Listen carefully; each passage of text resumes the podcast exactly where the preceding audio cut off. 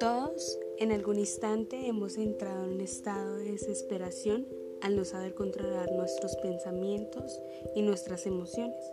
Es un estado crítico donde por momentos entra la ansiedad y la intranquilidad. Sentimos que nadie puede entender lo que estamos experimentando. El capítulo 1 hablaremos de cómo batallamos con esos pensamientos. Debemos tener en cuenta que nuestros actos son el resultado directo de nuestras ideas. Siempre se intentarán levantar fortalezas en nuestra mente. Una fortaleza es un área en la cual nos mantiene en atadura, o sea, en prisión, debido a cierta manera de pensar.